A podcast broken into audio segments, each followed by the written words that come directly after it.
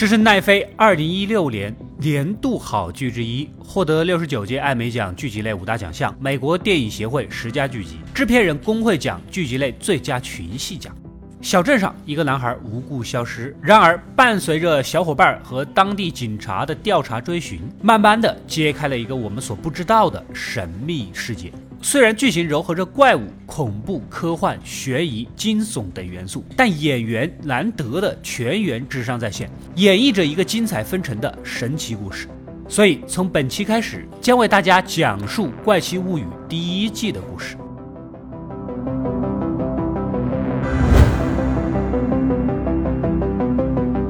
视角来到八十年代美国的一个偏远小镇。这天夜里，隶属于政府能源部的实验室里。灯光闪烁不定，一个满脸惊恐的研究员慌不择路地逃跑，钻入电梯，望向空旷的长廊，似乎在躲避着什么。电梯门缓缓合上，然而一抬头，天花板上赫然显示着是一个面目狰狞的怪物。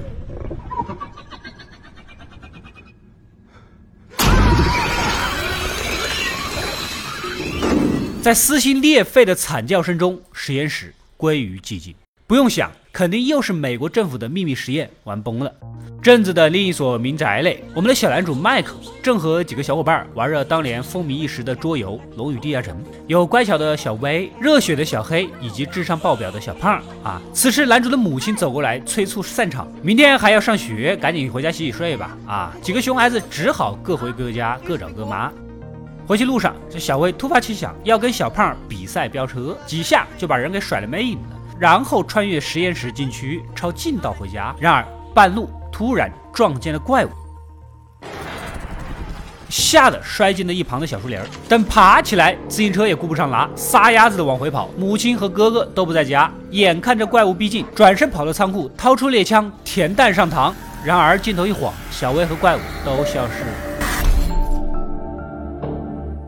隔天一早，魏大嫂发现小儿子不见了，问起他哥大伟，也没有见到。魏大嫂呢，也算是遇人不熟，前夫抽烟喝酒赌博，一身的陋习，好不容易离了婚，一个人拉扯着俩孩子，赶紧过去报案。局长老霍看上去是个有点颓废的中年汉子，开始呢还将信将疑，咱们这屁大点地方，多少年来最大的案子就是宠物丢失案，这是不可能的事情啊。不过看着魏大嫂这么坚持，只能按流程办事儿。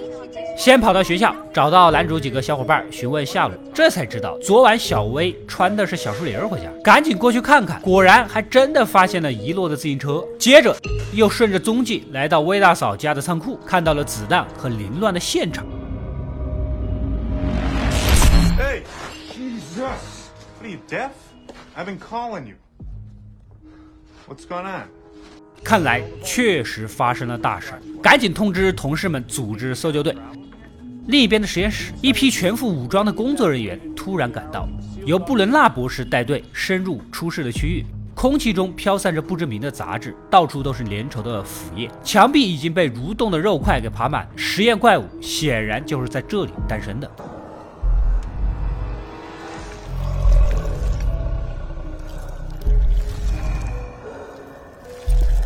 Where it came from? Yes. And the girl? She can't have gone far.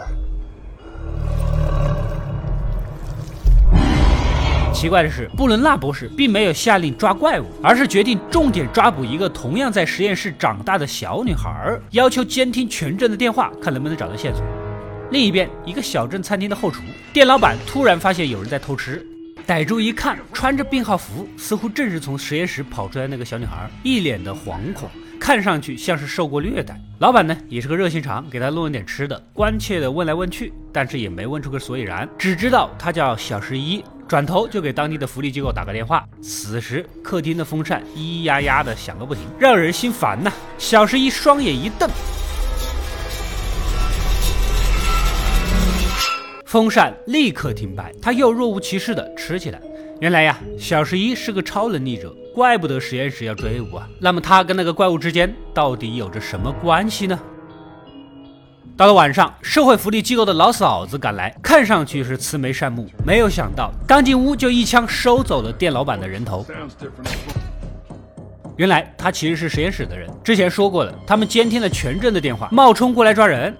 看到这一幕，小十一是吓傻了，赶紧从后门开溜。没过多久，布伦纳博士带着人也过来了，然而发现手下早已被超能力放倒，人呢也不知所踪。这边，我们的男主眼看好友失踪，怎么可能袖手旁观，闹着要去参加救援队？可是这不是一个简单的失踪案，现在外面传的是人心惶惶，母亲根本不让他和姐姐兰西出门，搞得姐姐谈的对象都没法幽会，内心无比的焦躁。而男主回到房间，先用无线电跟几个小伙伴约好啊，接着就打算偷偷溜出去找好兄弟。但是刚出门就发现有人翻墙往姐姐闺房里钻，谁这么大胆，竟然敢窃玉偷香？定睛一看。竟然就是姐姐男朋友史蒂夫，毕竟兄弟比姐姐重要。男主没时间阻拦，直接就走了，这才是亲弟弟。没多久，天空下起了暴雨，搜救队只能收工回去，而男主几个趁此机会溜到小树林继续寻找。没一会儿，急促的脚步声突然逼近，回头一看，正是满脸惊恐的。小十一，看来今晚是找不到人了。外面风大雨大的，善良的男主将小十一带回家啊，找了个干净衣服给她换。可是这个妹子似乎毫无常识，当着面就要脱衣服。男主毕竟跟我一样是个正人君子，哎，别别别别别，赶紧打住！将人拉到洗手间更衣，再看妹子柔柔弱弱的，干脆今晚你就住在这儿吧，啊，明天再做打算。魏大嫂那边一家人是忧心忡忡。此时，一通神秘电话打来，传来微弱恐慌的呼吸声。魏大嫂敏锐地觉察，这就是儿子小魏的声音。还来不及追问，电话突然冒出一串火花，莫名其妙的烧焦了。隔天一大早，局长老霍登门交代搜索情况，没什么大的发现啊。魏大嫂呢，连忙把昨晚那通神秘电话的事儿给说了。言语中那绝对是我孩子百分之一万的肯定。而老霍觉得这可能是恶作剧，或者是精神太过焦虑导致的。这么一说啊，这魏大嫂激动了，提起了老霍死去的孩子，这一下把人家的记忆给勾起来了。他确实有个因病过世的女儿，都做过父母，将心比心，决定继续调查调查。小男主跟姐姐兰西的关系啊，不是太好。这天在餐桌上又是针锋相对。姐姐吐槽弟弟吃相难看，弟弟不甘示弱。你昨晚跟男朋友的人体解剖学也学得不错嘛？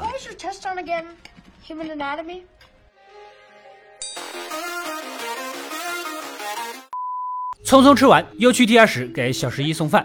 本想介绍给母亲，然后联系福利机构，可是小十一想起餐厅老板惨死，肯定是不能再找什么福利机构的了，赶紧摇头拒绝，打手势告诉他自己惹了麻烦，一堆坏人啊正在追捕他。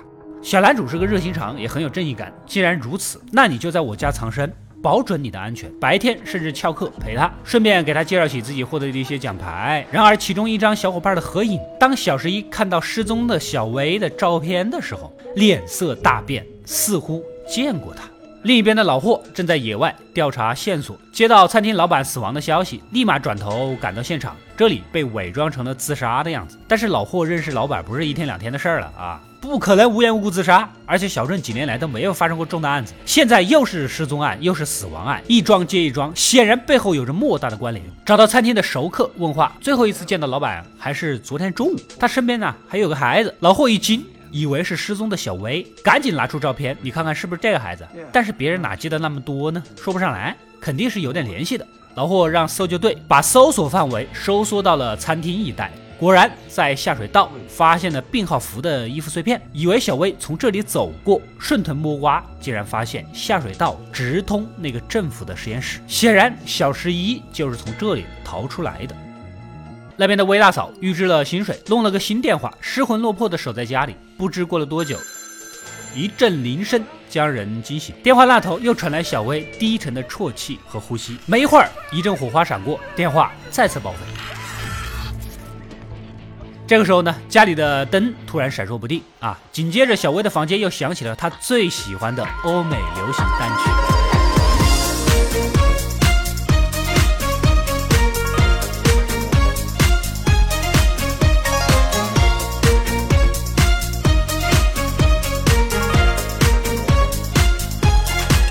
桌上的台灯越闪越亮，突然跳闸，而身旁传来诡异的响声。一回头，竟然是恐怖的怪物，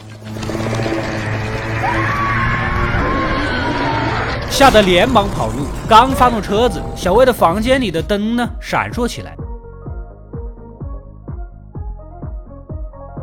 仿佛在传递着什么信息。魏大嫂是爱子心切，又战战兢兢地走回去。这边的小胖和小黑又来找男主商量对策，又看到了小十一。这一来路不明的人，你怎么还留在这儿？男主告诉他们俩，他似乎见过失踪的小薇，也许能帮上忙。但是小黑是个听话的孩子，这人还是应该交给家长处理。说完就去拉门，然而房门猛然的被合上反锁。原来就是小十一发动了超能力，俩小伙伴惊呆了。小十一也主动说起了小薇的下落，用桌游来做比喻，正面就是我们所存在的世界。失踪的小薇并不在棋盘的正面，而是背面，她在我们不知道的另一个异世界。紧接着又拿出了象征魔王的棋子，暗示小薇正藏在某个地方躲避怪物的追杀。另一边，男主的姐姐南希带着闺蜜和男朋友几个小伙伴一起开 party，在小树林儿找弟弟的大威正巧遇到。其实呢，大威一直都暗恋着男主姐姐，眼看着心目中的女神正跟其他的男人做着 happy 的事情，惆怅中顺手拍了一些照片。刚拍完，闺蜜抬头一看，这闺蜜人就消失了。等闺蜜醒过来，发现自己待在一个灰暗腐朽的地方。此时，眼前一个恐怖的怪物，他也被掳到了另一个世界。隔天清晨，大卫被母亲神叨叨的声音给弄醒，走到客厅一看，他正对着一串灯泡说话。韦大嫂说是跟小薇在聊天啊，每当提起儿子，灯泡都会微弱的闪烁，仿佛是在回应。Can you show him what you showed me, baby? Do you see that？接着，魏大嫂去超市买了更多更小的灯泡，而男主姐姐南希隔天来到学校，才发现闺蜜没来上课。向同学打听呢，也都没见过。不对呀，闺蜜从来是不翘课的。又打电话去她家，昨晚她竟然没有回去。之后，在大威的照片里看到了闺蜜坐在水池旁的照片，赶紧跑到男友史蒂夫家，果然发现了闺蜜的车，一颗心悬了起来。找了一圈，又来到了小树林儿。此时，身后传来惊悚的异响。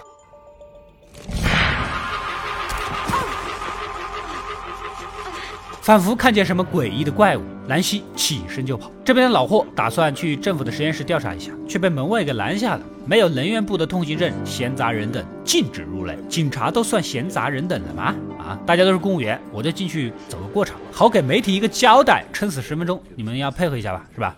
话都说到这份上了，再加上不让进这个事儿了不了，也就放行了。顺利的来到实验室，直奔下水道，看能不能找到蛛丝马迹。然而，工作人员也放话了：我们这里几百个摄像头，二十四小时全天候监控，连个苍蝇都给你拍得明明白白的，没有人能够随意进出，何况是个孩子。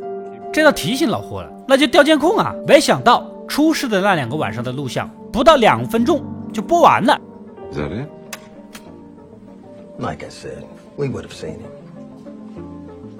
这明显是很多录像都删了呀，当面不好揭穿。前几天明明下着雨，他们的镜头里面根本就没有雨，这不明显是在隐瞒吗？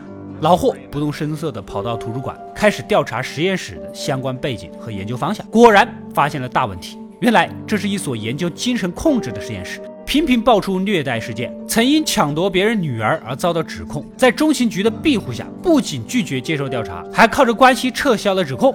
老霍还发现报纸上几个研究对象穿的病号服，跟自己在下水道发现的衣服碎片一毛一样。将线索拼凑在一起，看来实验室肯定是有什么不可告人的秘密的，或许跟小薇的失踪大有关系。可还没等他声响，局里又打来电话，失踪案有了重大的发现。这边魏大嫂家里的灯泡突然规律的闪烁起来，她立马想到是不是儿子在向她传递什么信息。捧起灯泡，说着：“闪一次代表是，闪两次代表否。”没想到啊，灯泡真的按照他的说法闪烁起来，还真的是儿子啊！母子俩用这种简陋的方式交流，这才知道小薇还活着，但是身处险境。那么儿子到底在哪儿呢？魏大嫂又想了个方法，在墙上写满二十六个字母，每个字母下面挂一个灯泡，根据灯泡闪烁的顺序就能拼出单词。不知在何处的小薇艰难地拼出了两个词：right here，就在这里。魏大嫂大吃一惊，家里除了自己没有别人呢。还没等她细问，小薇又敲出了三个字母：R U N。跑！突然灯光飞快的闪烁，身后的墙壁钻出了一只恐怖的怪物。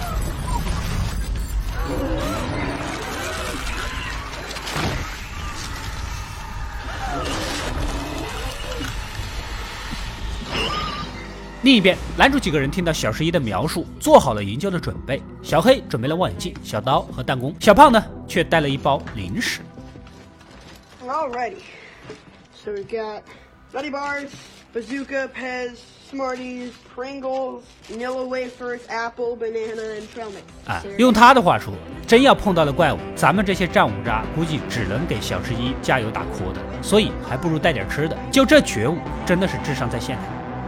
小十一领着几个人来到所谓的小薇藏身处，三个男孩傻眼了，这不就是小薇自己家吗？啊，你以为我们在玩躲猫猫吗？就在争论之际，警笛声突然呼啸而过，男主意识到这镇子平时没什么大事，肯定跟好兄弟有关，赶紧追了过去。就在湖边的采石场，谁也没有想到，小薇的尸体竟然被打捞了上来。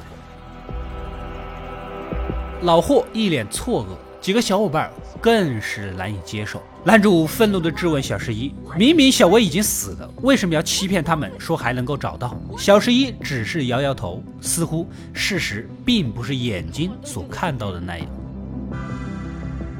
因为其实小薇并没有死，她还存在于另一个世界——逆世界。而这个世界怎么产生的，怪物又是怎么来的，跟这个逆世界到底有什么关系？而实验室又有什么样的秘密？那就等待下回分解吧。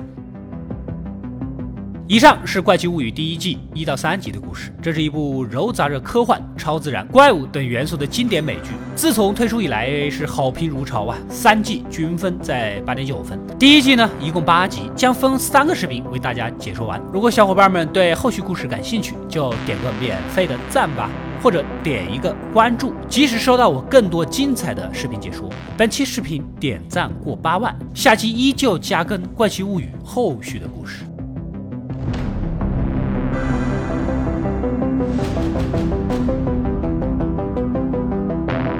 我是阿斗，一个让你沉迷于故事的讲述者，浓缩电影精华，又不失它本来的魅力。扫描二维码，添加我的微信号，除了能第一时间收到推送，更有独家解读的视频等待你的发掘。扫描它，然后带走我。